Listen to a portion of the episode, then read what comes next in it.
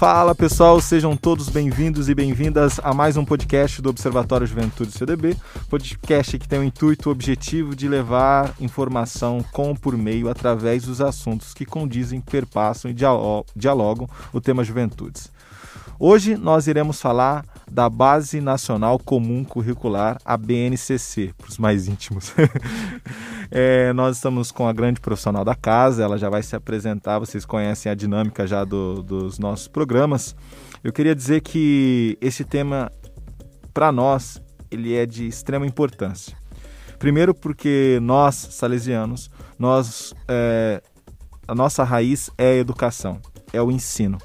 E falar sobre isso, esse tema que ele está tão em alta, ele está tão vigente, é, é também ajudar a difundir, ajudar a refletir e uma sociedade ela só evolui por meio da educação. Boa tarde, professora. Boa tarde, Wellington. Um prazer estar aqui com vocês. Prazer é nosso, professora. Professora, quem é você? Eu sou Nelly. Muitos me conhecem como Nelly Naban mas o meu nome é bem, bem comprido, Eneli Porto Soares Betone Escobar Naban. Eu sou professora da casa há 21 anos e me orgulho muito porque eu estudei aqui na UCDB, me formei como é, fiz letras, depois eu fui fazer um curso de especialização na PUC de Minas e fiz mestrado na UNB em Linguística. E sou professora desde 2000 do curso de letras. Atualmente eu atuo também no curso de pedagogia, nos cursos de letras e pedagogia, tanto do presencial como do EAD.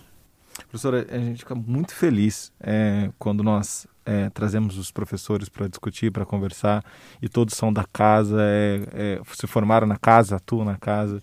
É, é, a, a, gente se sente em casa, né? Professora, hoje nós vamos co conversar sobre sobre esse assunto que está tão em alta. E eu gostaria que a senhora começasse falando sobre a importância de discutir sobre isso. Olha, falar de BNCC é falar de um assunto que está no dia a dia da escola atualmente, né? Tanto das escolas de educação básica como das escolas de ensino médio. Então eu vejo, eu, tra eu trabalho com muitas escolas, eu, eu tenho esse pé na escola também, uhum. no dia a dia da escola. E eu vejo assim os gestores preocupados, né? Como que o meu professor vai fazer o planejamento à luz das competências e habilidades da BNCC? Uh, os gestores preocupados com a questão dos próprios projetos políticos pedagógicos das escolas, como que eles vão implementar e, de fato, né, o que, que a gente tem que pensar? Que a BNCC é mais um documento norteador que vem garantir os direitos de aprendizagem das crianças e dos adolescentes.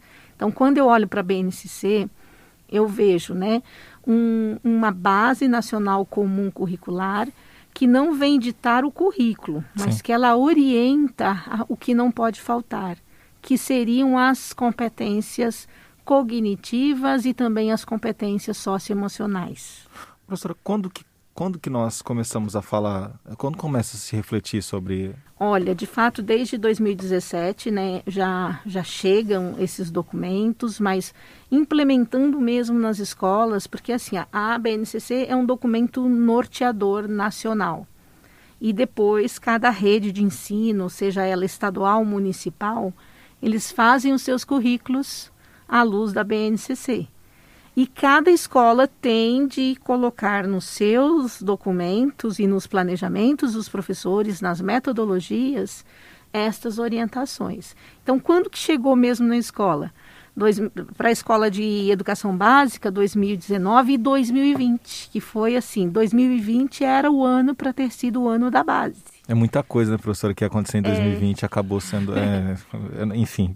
É, e, e, o ensino médio, né? O que, que teria? 2021, no entanto, foi dado um prazo até 2022, início de 2022, para todas as escolas se adequarem a, ao novo ensino médio e à BNCC aí do ensino médio. Esse, esse prazo, então, seria de 2020 a 2022?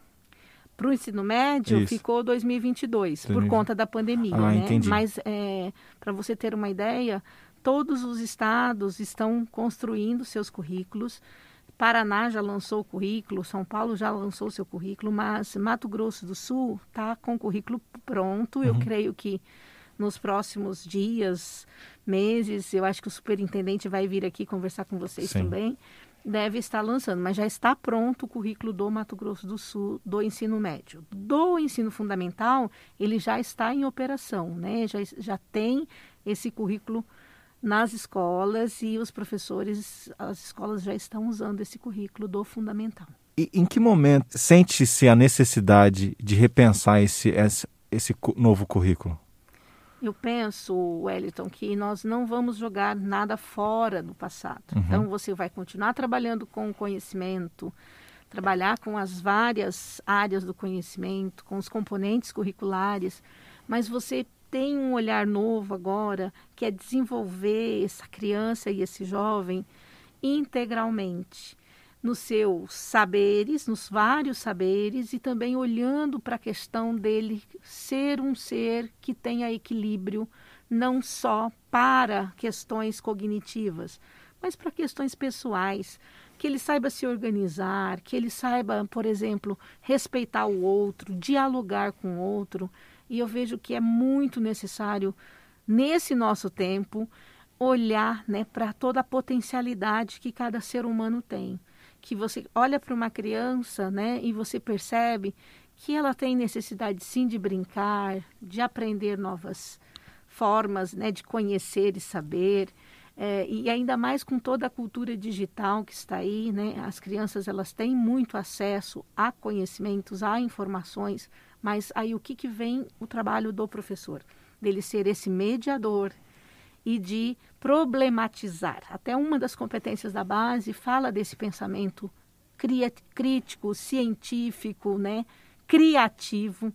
E eu dou muita palestra né, para professores e eu digo assim: olha a importância de trabalhar um ensino em que a criatividade seja muito importante, porque olha a pandemia, o que, que a pandemia fez? Mostrou a necessidade né, de você se reinventar, de você criar a partir de situações que às vezes ninguém tinha pensado antes. E, e, uma coisa que eu percebo nos jovens e nos adolescentes é que eles gostam né, da, dessa, de, dessa maneira de serem respeitados, eles querem ter vozes, sim, eles têm o que dizer. E aí muda um pouquinho o trabalho do professor, né? Que o professor passa a ser um, como Paulo Freire dizia, né? Ele conduz o diálogo, conduzir o diálogo, saber enxergar a, a vida, ler o mundo e também ler a palavra, mas também fazer essa ligação para saber, sim, construir uma sociedade melhor. A senhora trouxe um pouco também de como então a BNCC olha para essa para essa criança, para esse adolescente, né, que esse ser em desenvolvimento, ele é, olha como um ser também ativo, né? Sim, exatamente. E, e aí você falando de ativo, né, a, a, automaticamente a BNCC requer que o trabalho, né, que seja feito para construir o saber fazer e não só os, o, o aprender a aprender, mas o que, que eu faço com isso? Uhum né? Quem eu sou? Como que eu convivo com o outro? E joga a luz para uma metodologia também ativa, não mais passiva. Não é mais um ensino tão passivo que só recebe uma educação bancária. Não, esse aluno ele vai ser visto, esse estudante ele vai ser visto de uma outra maneira. Ele precisa ser um sujeito ativo da sua aprendizagem. E, e aí, né, por isso todo esse, esse trabalho de não mais só olhar para conteúdo, uhum. mas você vai olhar para as competências que você quer desenvolver. Professor, eu queria puxar um gancho aí, falando de competências e habilidades, né? Tem uma diferença entre essas palavras, né? Sim. E que isso a, contribui para a construção da base comum curricular. Sim, eu vou dar um exemplo da minha área, sabe, uhum. Wellington? Por exemplo, é a competência leitora. É uma grande competência que não é só desenvolvida pelos professores de língua portuguesa. Na verdade, os professores de matemática, todos os professores, eles podem ajudar a construir essa competência. Mas quando eu falo da competência leitora, olha quantas habilidades eu preciso implementar. Não é somente saber decodificar, né, ser alfabetizado. Eu preciso ir aprofundando a maneira que eu vou, estou lendo. Às vezes eu vou ter que ensinar o meu aluno a deduzir, a fazer uma inferência, a perceber o que não foi dito, mas está subentendido. E, inclu inclusive, isso dialoga muito com a, as próprias avaliações do SAEB, né, que vão dialogar com essas competências. No caso da língua portuguesa, né, essa competência leitora em vários níveis dessas habilidades sendo desenvolvidas. Então, a competência é um conjunto de habilidades e eu saber o que fazer com essas habilidades e para produzir novos conhecimentos, novas, isso novas mesmo, ações. Né? É, a, a competência é isso, é um conjunto de habilidades que me ajudam a resolver problemas. Porque agora a gente, nós pensamos, aplicando isso dentro do mercado de trabalho, das convivências sociais e etc, etc, a gente percebe que essa educação, como a senhora mesmo trouxe, ela olha para esse ser humano que é plural. Isso mesmo. Inclusive, uma competência da base é valorizar a, o repertório cultural, a pluralidade cultural. E aí eu, eu trago né, um exemplo aqui dos cursos que nós temos de letras, pedagogia, o quanto a gente valoriza a diversidade dos nossos alunos. Por exemplo, nós recebemos alunos que vêm de outras cidades. Nós temos alunos aqui em Campo Grande, né? E, e são realidades bem diferentes. Uhum. E numa sala de aula isso também acontece, Sim. né? Às vezes você não, não tem uma turma que seja ah, todo mundo igual. Ninguém é igual, todos são diferentes. Então, valorizar todas essas manifestações, não no sentido de rotular nada, mas você aprender, né? Olha o que, que a gente tem do patrimônio cultural, por exemplo, da nossa música, da, da arte. Quando você tem aqui em Campo Grande, por exemplo, você passa pela Afonso Pena, olha a oportunidade que você tem ali de estar, estar mostrando o que tem por exemplo, de patrimônio cultural. Você tem a Morada dos Baís, que traz uma história que é, está ligada à história de Campo Grande. Você vai subindo, tem as árvores ali da Afonso Pena. Olha a questão do meio ambiente aí também. Né? Então, é utilizar de todo esse repertório que é arte, que é cultura, que é também o patrimônio eh, natureza, para poder educar. Professora, eu vou fazer o papel aqui que é do nosso ouvinte também, né? Sim. Que fazer uma uma pergunta que pode ser um pouco ingênua, mas que surge na nossa cabeça, né? É, quando a senhora traz isso para nós, é aquilo que na educação básica as professoras faziam, né? Tava ali dentro do currículo só, e não era muito formalizado. É muito, dá para pensar dessa maneira? Isso mesmo, Elton. Eu trabalho muito em escolas, né? E aí com formações, com professores, e aí as professoras falam assim, ah, mas então nós já fazíamos, só nós não dizíamos. Sim. Muito, né? Muito. Por exemplo, uh, quando uma professora né, é, trabalha com seus alunos, dizendo que, olha, vamos respeitar a vez do outro. Isso Sim. é uma competência que ela está né, trabalhando ali com os, com os meninos, que eu preciso ter empatia, eu preciso me colocar, né, eu preciso saber agir pessoalmente, mas também pensando né, no grupo. Então, muito do que a base traz, eu acredito que a escola já tem sim um caminhar, mas ela nos diz: olha, temos que olhar para isso, nós temos que garantir que os nossos jovens estejam sendo respeitados, que eles, né, que, que nas suas individualidades, mas também aprendendo a trabalhar no grupo, que nós olhemos para esse desenvolvimento dessas competências é, socioemocionais e não só cognitivas. Posso fazer uma outra claro. reflexão aqui? Então, que, assim, o que surge na minha cabeça é, talvez por um momento nós fizemos bastante isso que a senhora está dizendo, na né? educação lá, né? E aí, em um momento histórico, a gente deixou de trabalhar tanto nessas coisas e a gente percebeu que está um pouco em déficit. É mais, é mais ou menos isso? A gente tem um outro olhar?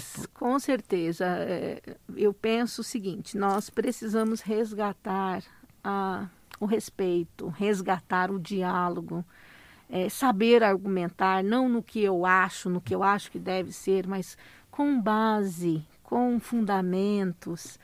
É, isso isso fala né, de, de, competências ali. Por exemplo, argumentação é uma competência. Uhum. Só que como que eu faço essa argumentação? Eu faço essa argumentação a partir de uma ótica apenas, ou eu vou fazer e respeitar também o seu direito né, de, de falar e de saber ouvir o que você tem a dizer.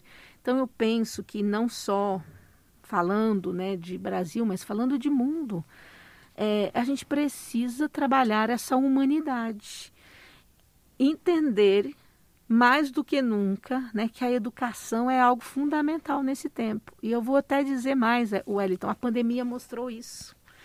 A pandemia mostrou o quanto a escola é necessária. Hum. Porque o que eu mais ouço de famílias é o seguinte: nossa, e de, não só de famílias, de alunos também.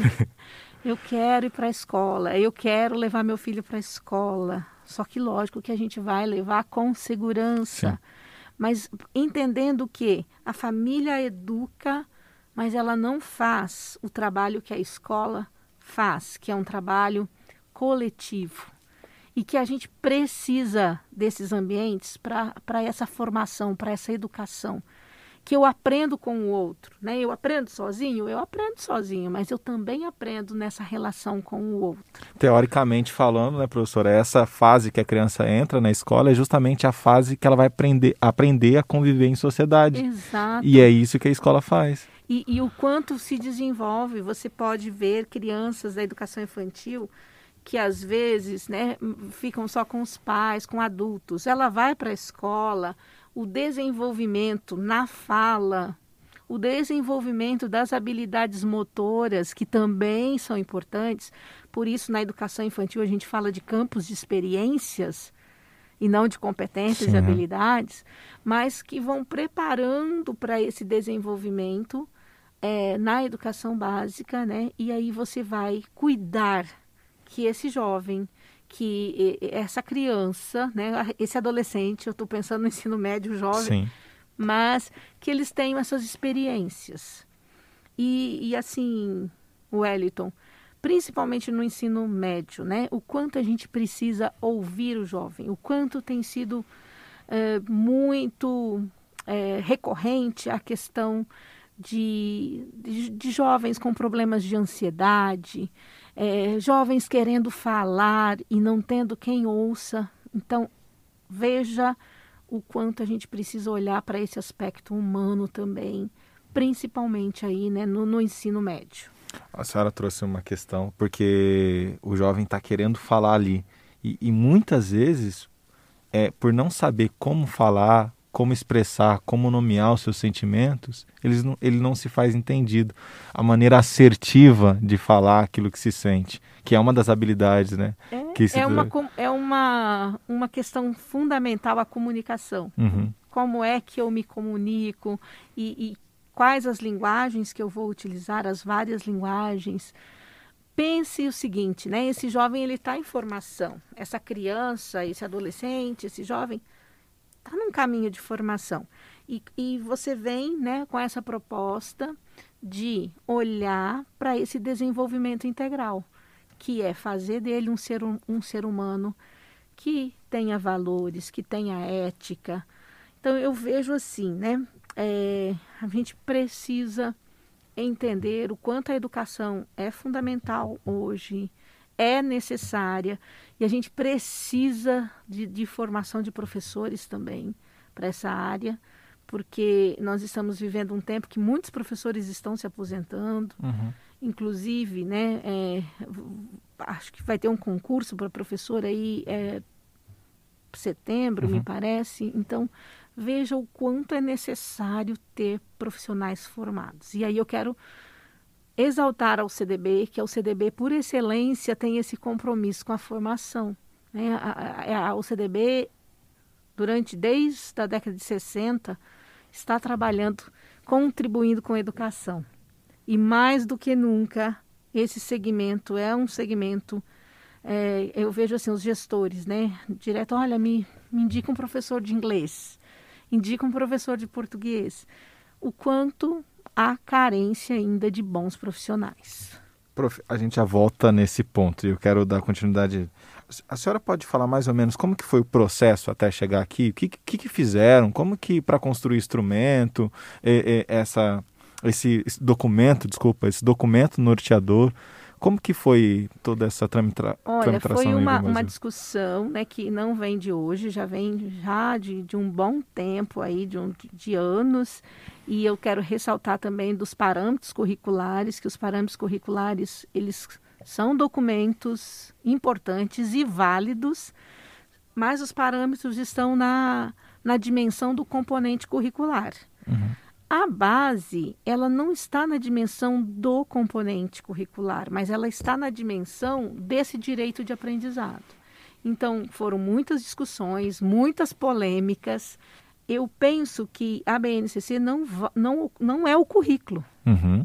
A BNCC apenas diz: olha, isto é um documento em que você tem que olhar para a formação do aluno e garantir que ele tenha né, pensamento crítico, que ele tenha conhecimento, mas também que se olhe para essa formação é, olhando aí para a questão do, das competências socioemocionais, das várias linguagens, do desenvolvimento da autonomia, do protagonismo, porque na sociedade que a gente vive hoje eu preciso de alguém que tenha esse equilíbrio e que consiga também resolver problemas, propor situações, propor, né? Imagina é, como agora na pandemia, o que, que eu faço, né, para sobreviver?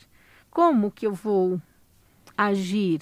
Olha o quanto a gente precisa desse é, desse pensamento ligado também a uma dinâmica de criatividade, também de equilíbrio, de, de pensar no coletivo, porque não adianta você pensar apenas individualmente. Então, Wellington, há também né, esses embates, é, principalmente né, com a academia que entende que às vezes a BNCC quer esvaziar a questão do conhecimento das, dos componentes curriculares. Eu não vejo por aí. Uhum. Tanto é que é, se a gente for olhar na educação fundamental, os componentes curriculares estão lá, né?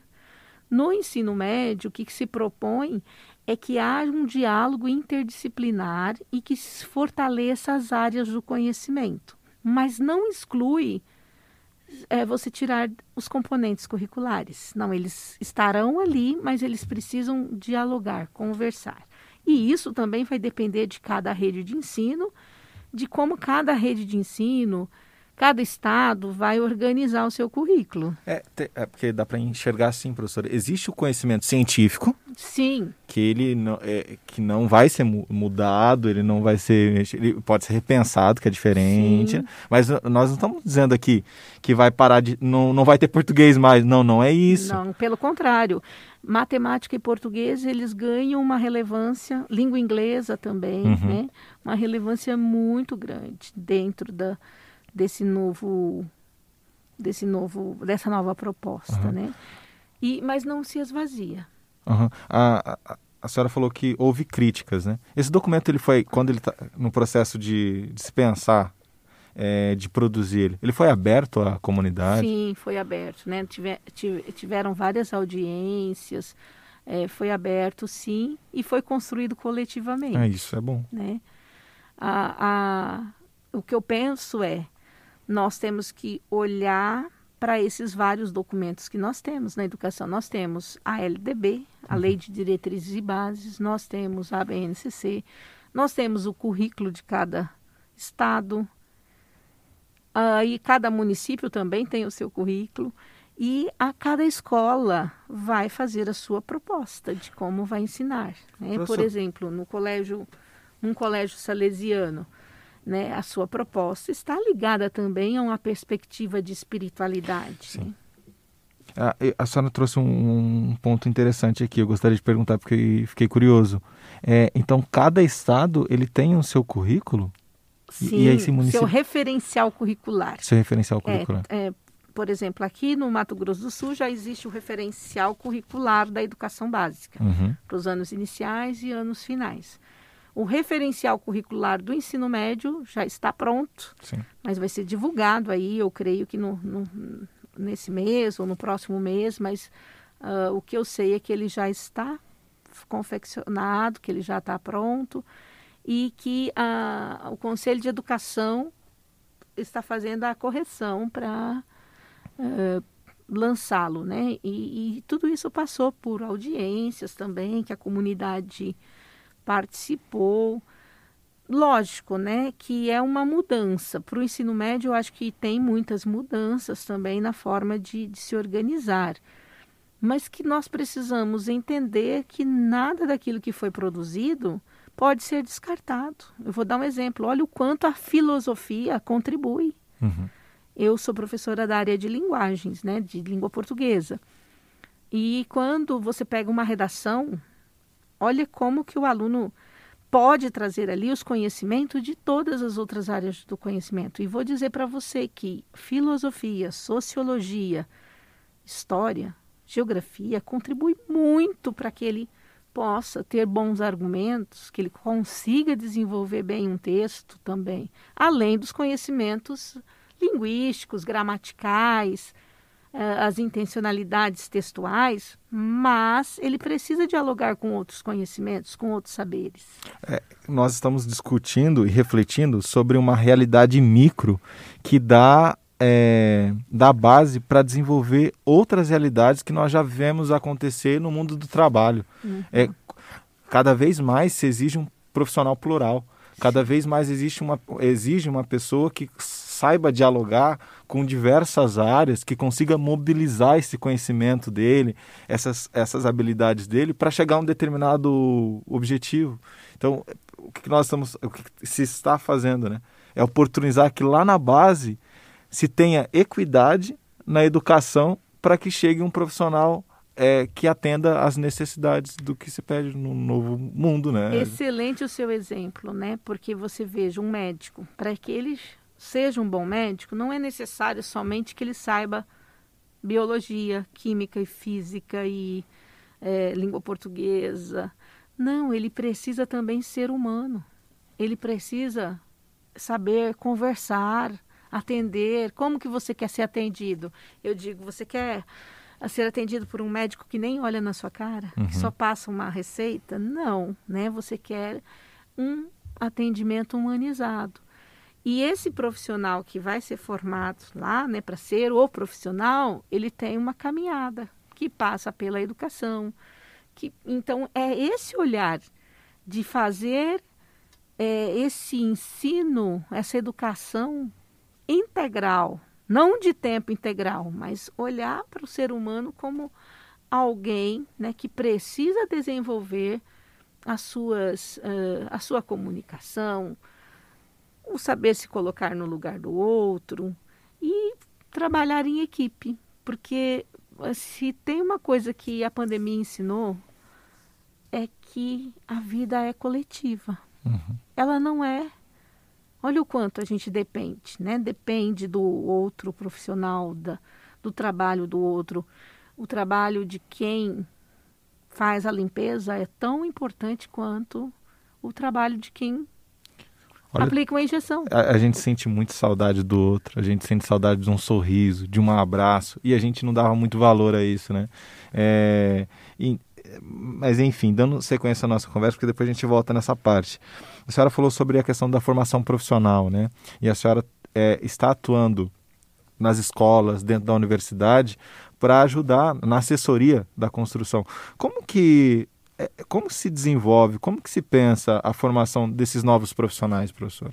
Então, nós temos pensado muito aqui na universidade, né, de, de olhar, sim, a, a UCDB já tem uma tradição de ser uma universidade que vê o seu estudante como um ser humano que tem valores, que está em construção. Então, essa filosofia aí de Dom Bosco, né, que educação é coisa do coração, é muito presente aqui. Uhum. Então, os nossos alunos, nós temos uma, um, um carinho muito especial, olhar para a formação dele como profissional, mas como pessoa também. E é muito bonito isso, porque eu até brinco, né, que tem, tem alunos que se formaram há anos, mas que eles têm uma relação de carinho ainda conosco, que mandam mensagens, que nos seguem nas redes sociais.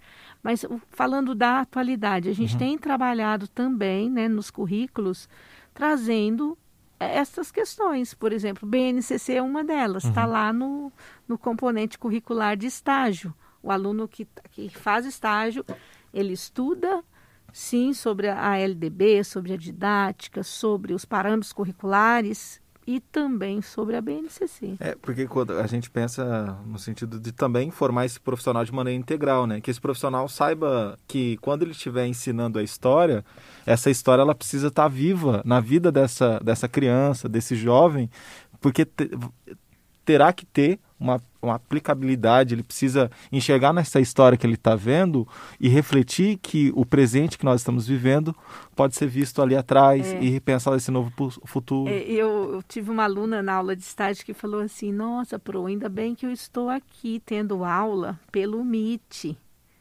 Porque ela, né, se colocando no lugar dos professores que estavam no campo, que eles tiveram que se reinventar de uma hora para outra e a tecnologia, ela veio como uma ferramenta necessária, né? E, e eu achei interessante ela se colocar, porque ela estava numa aula de estágio, tendo aula, e eles tiveram que também preparar aulas para oferecer remotamente, né? E ela fez essa reflexão que ela se sentia ela se sentia bem de estar passando por esse processo aqui na instituição e não né? No campo, no campo lá. No olho do furacão é, ali tendo que mudar. Tendo... É, a gente percebe que uma das habilidades lá é, é, é, é mexer com a tecnologia, Cultura né? Cultura digital. Cultura digital, isso. E, e, e, por isso que eu perguntei na questão da formação do profissional, porque o profissional que já está no campo, imagina uma professora que está próxima de aposentar é. e tal, então é, ela vai ter que é, se atualizar, né? Ou uma Sim. profissional que está muito é, hoje é muito forte essa questão da formação continuada, né? Você, eu vejo o seguinte, o tanto que todos os professores aprenderam nesse momento muitas angústias, né? Muitas angústias, sim. Não dá para dizer que foi fácil, não foi fácil, mas o quanto a educação foi assim extremamente necessária, uh, os professores se reinventando à distância, mas entendendo que esse elemento humano é que faz toda a diferença, Sim. a acolhida que você tem com os estudantes e também uh, uma outra questão que a gente pode trazer para cá, né? Tudo muda, mas nem por isso a gente vai jogar fora Esqueci os valores que já foram construídos, né? Por exemplo, a importância de um, de um livro. Nós estamos na, na cultura digital, Sim. tudo está digital, mas ainda há alunos aqui na faculdade que dizem, ah, eu gosto mais da leitura do livro físico. Tem toda uma mística, é né? é mística. É, e não e a segurança, uhum. o, a, tá aqui, o, o relacionamento Sim. que você tem, isso acontece também na escola. Uhum. Eu ouço às vezes mãe falando: olha, é, professora, tem um, um, material impresso? Ah, eu prefiro o material impresso uhum. né, do que. É, é, é, é, eu vejo que a cultura digital ela é importante, mas nem por isso a gente precisa descartar totalmente né, o que já foi construído. Eu vejo Vou te dar um exemplo: eu tenho dois meninos. Como mãe, eu separo momentos que eles vão ler. Eles sabem usar as tecnologias? Sabem. Fazem aula remotamente? Fazem. Aprenderam muitas questões? Aprenderam. Porque antes eles tinham uma relação só de entretenimento com o celular. E a partir do, do de 2020, isso passou também a ser uma ferramenta de estudo. Uhum. Mas há momentos em que eu vejo que é importante, sim, então agora você vai deixar a tecnologia aqui e você vai sentar e vai ler. Ah, agora você vai escrever um texto para mim sobre isso. Por que, Wellington? Porque na hora que ele vai fazer uma seleção, um vestibular, a letra dele vai ser avaliada. Se ele deixou parágrafo na margem direita, esquerda, isso vai ser avaliado.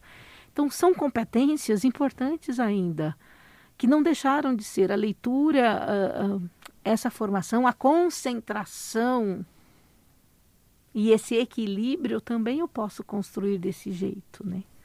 Professora, fala um pouco sobre o seu trabalho de assessoria nas escolas para ajudar uh, os gestores, os diretores a, a, pensar como aplicar isso.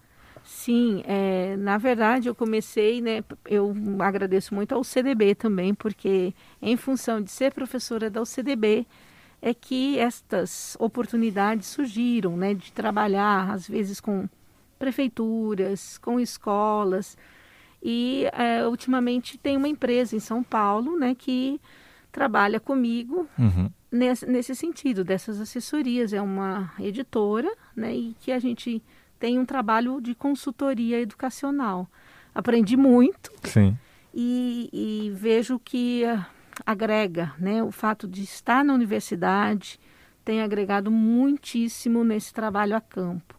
Então, hoje eu atendo escolas não só no Mato Grosso do Sul, mas também em outros estados. Converso com profissionais do Brasil todo. E, isso tudo tem agregado muito, porque são universos culturais diferentes, mas a gente percebe né, a necessidade que as escolas têm, que são as mesmas. Por exemplo, esta de pensar o currículo, em especial né, do ensino médio, os gestores preocupados. Como que eu vou construir esse esse currículo, né? Como que o, o que que eu tenho que fazer? E não só do ensino médio, às vezes também do, do fundamental, uhum. porque uhum. eles estão tendo que adequar os seus os seus cada escola, né, tem a sua o seu caminhar, eu uhum. digo, né? E ela precisa deixar claro e estar atualizado. É, então essas escolas elas estão no, no, movimento de aplicar tudo isso, estão é. se planejando para fazer essa aplicação. É, exatamente, de aprender sobre isso. Uhum. E, e não só com, com gestores, né? Nós trabalhamos também com os professores, com formação com os professores. Daí é aquela, aquilo que eu tinha dito, né? Que alguns professores têm medo às vezes porque a, a base né, traz nas suas habilidades os códigos, né? E aí aquilo parece ser algo distante. Sim, uhum. Ai, meu Deus, como que eu faço isso? Não. Vamos olhar, né? E aí depois que eles se apropriam, falam, ah, mas na verdade nós já fazíamos, uhum. mas nós não colocávamos, né? Sim. E, então é uma, uma aprendizagem. Eu vejo assim, é, esse trabalho com as escolas me alimenta muito porque eu trabalho com muitas escolas confessionais e também com escolas laicas.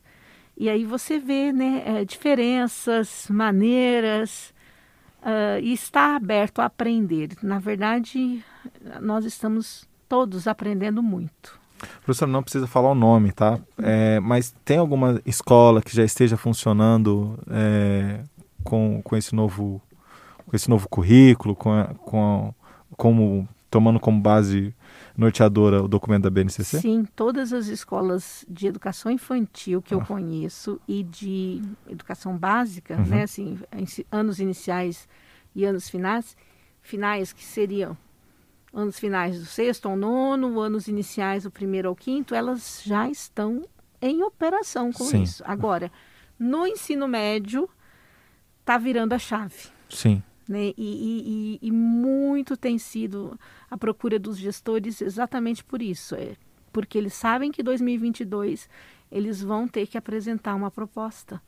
Aliás, para apresentar 2022 tem que fazer agora, né? 2021. E, e, o que, que impacta no novo ensino médio? A quantidade de horas, a carga horária, o formato que eu vou apresentar. Então eu costumo dizer, né, que tem caminhos.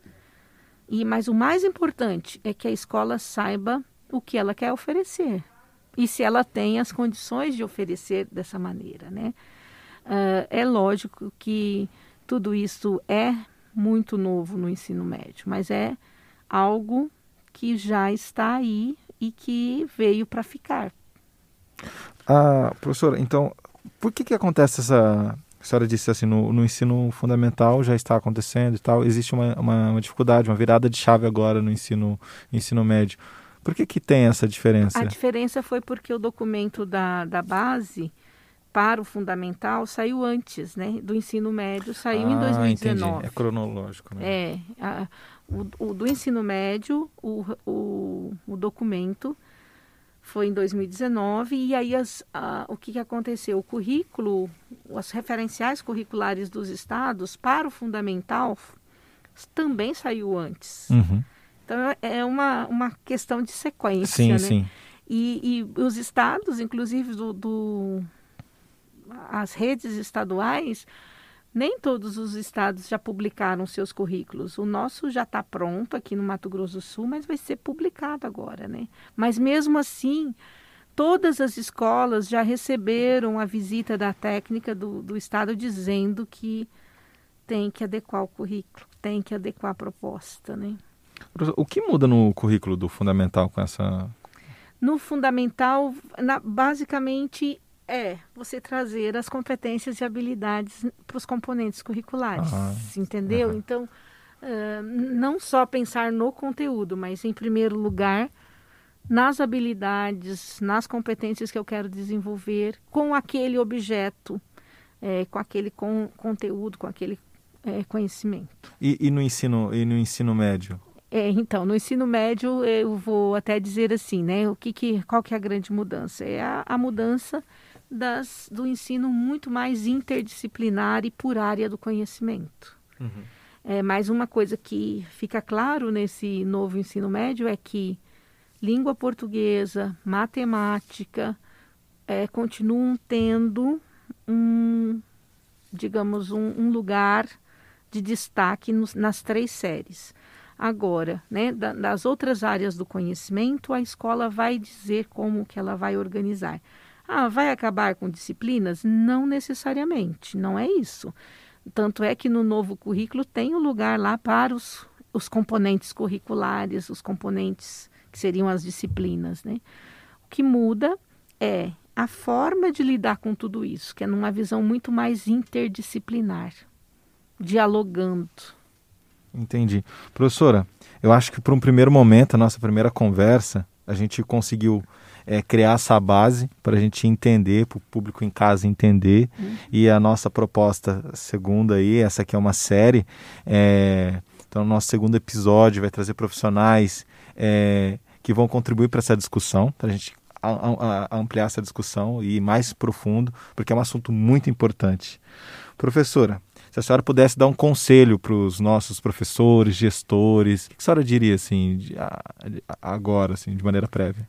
Investir no, no, no conhecimento da sua equipe, é, aprofundar a, a maneira como você tem construído a educação, entendendo que ela precisa ser cada vez mais humana e, a formação, né? A formação ela é contínua, ela não e eu percebo o seguinte: cada escola, né? Ela precisa entender que é, quem faz a educação quem faz a educação acontecer são as pessoas, são os profissionais que estão ali, que precisam estar compromissados com essa missão que aquela instituição tem, com a visão da instituição, mas estudando essas novas diretrizes e se apropriando para fazer uma educação de qualidade. Então, investir na capacitação, na formação continuada. Uhum. Não é, não significa que ah, ter um diploma na mão,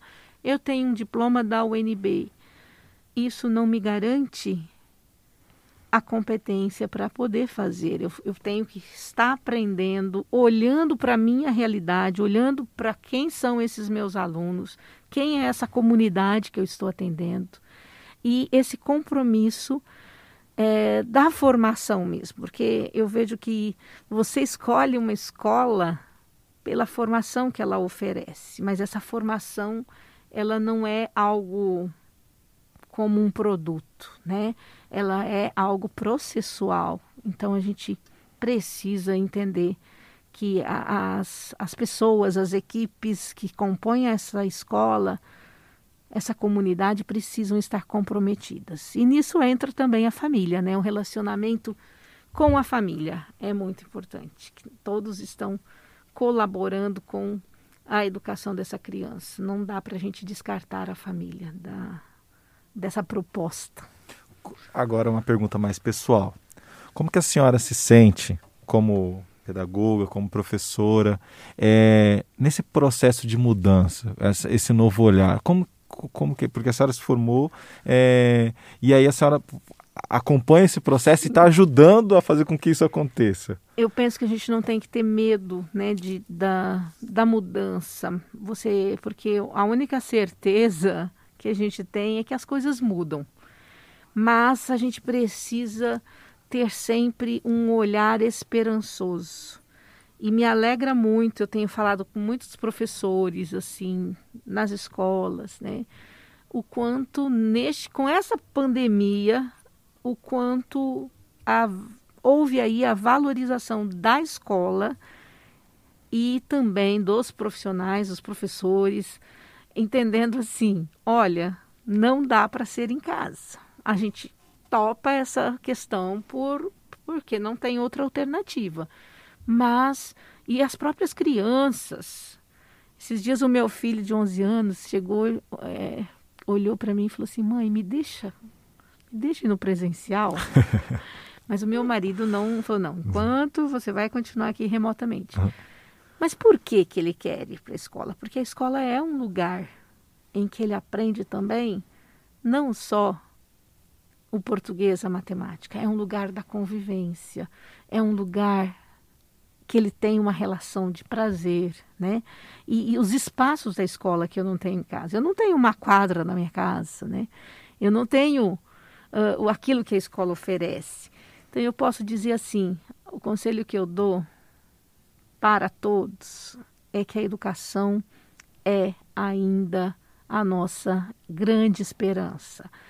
E que bom que a sociedade, que as famílias também veem isso, porque qual é o pai que não quer ver o seu filho estudando? Qual é o pai que não quer um sucesso, né?